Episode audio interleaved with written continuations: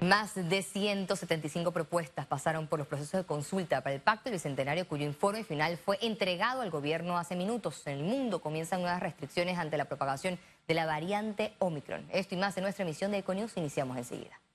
El presidente de la República, Laurentino Cortizo, recibió esta tarde el informe final con las propuestas consensuadas como parte del Pacto del Bicentenario Cerrando Brechas. Se trata de una iniciativa en la que se lograron acuerdos nacionales en materia de salud, seguridad social, educación, economía, seguridad y servicios básicos. Fueron cerca de 175 mil propuestas que pasaron a las diferentes fases del proceso a través de la plataforma Ágora, 1.371 acuerdos de las regiones y 187 consensos nacionales. Este debe ser el comienzo para concretar acciones prácticas, posibles, para ir cerrando las brechas y acortar las enormes distancias que existen entre los cinco Panamá. Ello implica soluciones a graves problemas y esa tarea trasciende el tiempo de nuestro gobierno. Hablaron los jóvenes. El 27.8% de las propuestas fueron ingresadas por jóvenes. Celebramos los mil y esos 186 mil aportes sin duda superaron toda expectativa. Y de estas, 96%, es decir, 175.922 de las propuestas, pasaron a la siguiente fase. El Tribunal Electoral confirmó que antes de finalizar el año presentará una demanda de inconstitucionalidad por las reformas electorales. El magistrado presidente del Tribunal Electoral, Heriberto Araúz, adelantó que la acción va enfocada en el artículo de la repartición de curules en los circuitos plurinominales. Se está trabajando en eso, hay un equipo de abogados, estamos analizando incluso eh, fallos de la Corte Suprema. Hemos encontrado en los últimos 10, 12 años hacia atrás que ya hubo una demanda que se presentó con un artículo muy similar a este, con otro número en ese entonces, y estamos analizando con nuestro equipo técnico eh, la viabilidad, porque no se trata de demandar por demandar. El escenario genera expectativas porque podría afectar la agenda de las próximas elecciones. El Tribunal Electoral advirtió que existen posibilidades de que los comicios sean en base al Código Electoral de 2017. Podría trastocarla. Recuerden que ya hay varias demandas que se han presentado y hay algunos sectores incluso que están anunciando más demandas contra alguna norma de esta ley, de la reforma electoral. Pudiera trastocarla contestando su pregunta en la medida en que la Corte se demore en, fallar. Hay algo que tenemos que tener claro y es que hicimos ya una elección con este código y tuvimos, tuvimos elecciones, tuvimos transición de gobierno y pudimos lograrlo. Si pudimos lograrlo en ese momento, podemos hacerlo. Luego de la sanción de la ley, el Tribunal Electoral encontró un artículo que podría generar costos elevados. Uno de los puntos que realmente me, preocupa y estamos trabajando en ello es el tema de eh, la digitalización de las papeletas eso va, va a tener un impacto, es digitalización y publicación, va a tener un impacto que es muy grande sobre principalmente el presupuesto para las elecciones. es un tema que nosotros tenemos que revisar en reglamentación para ver cómo lo vamos a, tratar. En el mes de octubre, los magistrados rechazaron varios puntos aprobados por la Comisión de Gobierno. Tal es el caso de las asignaciones de curules por residuo, la eliminación de la válvula de escape de la paridad de género, la inequidad en el financiamiento público entre los partidos y los candidatos por la libre postulación y la amnistía por incumplimiento de los informes. Esta última vetada por el presidente Laurentino Cortizo. Félix Antonio Chávez, Buenas tardes, Dios me lo bendiga. Una demanda de inconstitucionalidad fue presentada contra la ley 258 que restablece el literal B del artículo 86 del Código Judicial. La acción fue interpuesta por el abogado Ernesto Cedeño en rechazo de la nueva norma que le otorga la facultad a la Corte Suprema de Justicia de investigar los delitos comunes y las faltas administrativas de funcionarios de alto perfil como magistrados del Tribunal Electoral, ministros, procuradores y el Contralor de la República. Me a inconstitucional porque extermina el artículo 220 de la Carta Magna que dice que es atribución del Ministerio Público el vigilar la conducta oficial de los funcionarios, es decir, por faltas administrativas. No puede ser entonces que la Asamblea Nacional de Diputados, en aras de congraciarse, quién sabe, con alguna persona de alto perfil, expide esa norma. La decisión del Ejecutivo se da justo en medio de investigaciones del procurador de la Administración Rigoberto González por irregularidades en un contrato de imagen a favor del Contralor Gerardo Solís. Por este caso, los magistrados se pronunciaron y alegaron que la Corte no es competente para conocer el fondo de estas faltas debido a que es un asunto de la Procuraduría de la Administración. Puede que aquellas personas de alto perfil presenten amparos ahora de garantía constitucional diciendo que ya el procurador de la administración es competente o la ANTAE. Yo creo que esta es una buena oportunidad. Lamentable que saliera a la vida jurídica, una buena oportunidad que tiene la Corte de hacer lo que corresponde. La Corte Suprema de Justicia no tiene capacidad de asumir los asuntos que hoy día eh, lleva rutinariamente con el presupuesto que se tiene asignado. Agregarle nuevos asuntos sin hablar sobre su presupuesto, obviamente plantea un, desafío adicional. El presidente del Colegio Nacional de Abogados, Juan Carlos Araúz, rechazó la ley y aseguró que el único mecanismo legal para implementarla sería a través de una reforma constitucional. La función de investigar asuntos administrativos o trasladarlos al escenario judicial es una, un, contrasentido. El proyecto de ley fue llevado a la Asamblea Nacional por el diputado del PRD, Roberto Ábrego, quien logró en la última semana de la primera legislatura del tercer periodo una aprobación expedita en los tres debates. Félix Antonio Chávez, Econius. Cambiamos de tema. El Ministerio de Salud aseguró que se mantiene una estrategia de vigilancia constante a la nueva variante Omicron.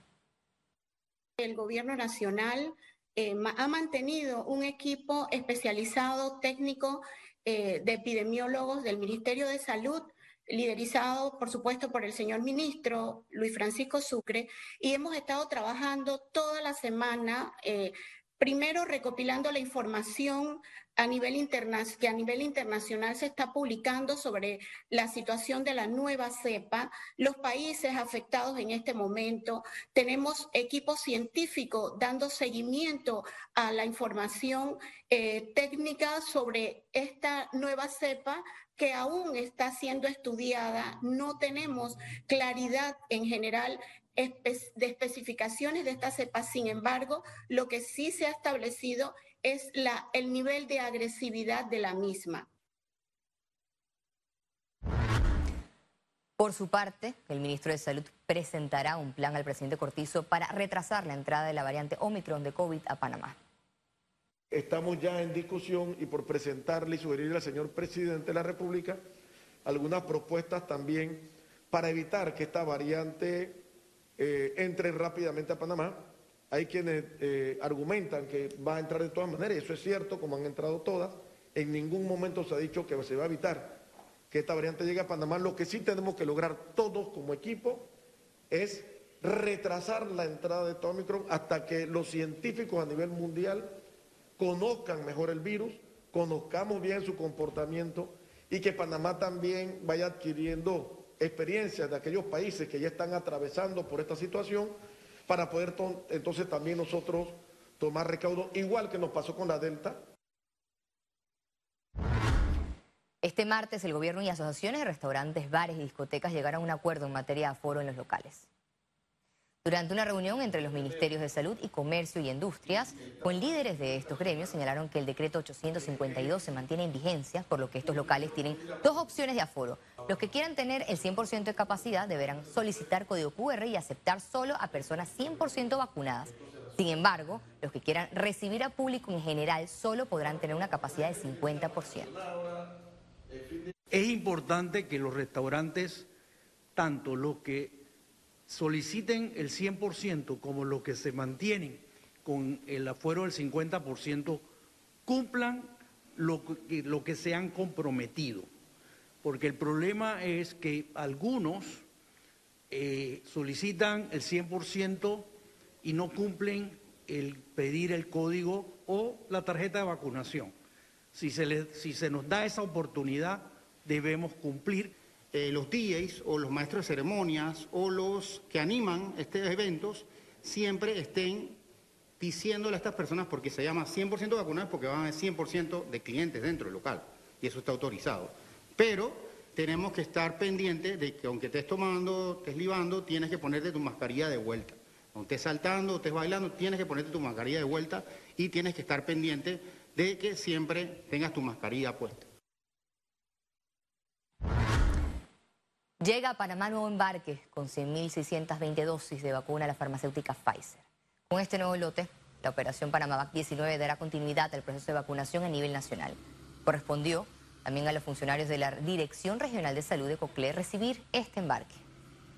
El objetivo de que esta vacunación se esté dando a nivel de todo el país, ya nosotros hablamos de una población de, aplicada de vacuna de 6 millones 23 eh, mil dosis, este, lo que es importante que continuemos en este proceso y a la verdad, este, hemos visto, por lo menos nosotros como provincia a nivel de la región de Coclé, que esta vacunación, en la cual hemos alcanzado un 95% de la población eh, desde los 12 años en adelante, eh, el reflejo de que en los hospitales tenemos menos hospitalizados y también el beneficio de que menos casos activos.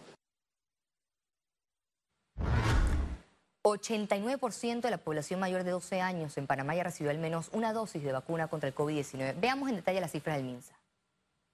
477.742 casos acumulados de COVID-19, 134 nuevos contagios, 116 pacientes se encuentran hospitalizados, 23 en cuidados intensivos, 93 en sala. Se reportan 467.826 recuperados clínicamente. Un total de 7.365 fallecidos, se registraron 12 funciones en las últimas 24 horas. Total de vacunas aplicadas, 6.031.164 dosis.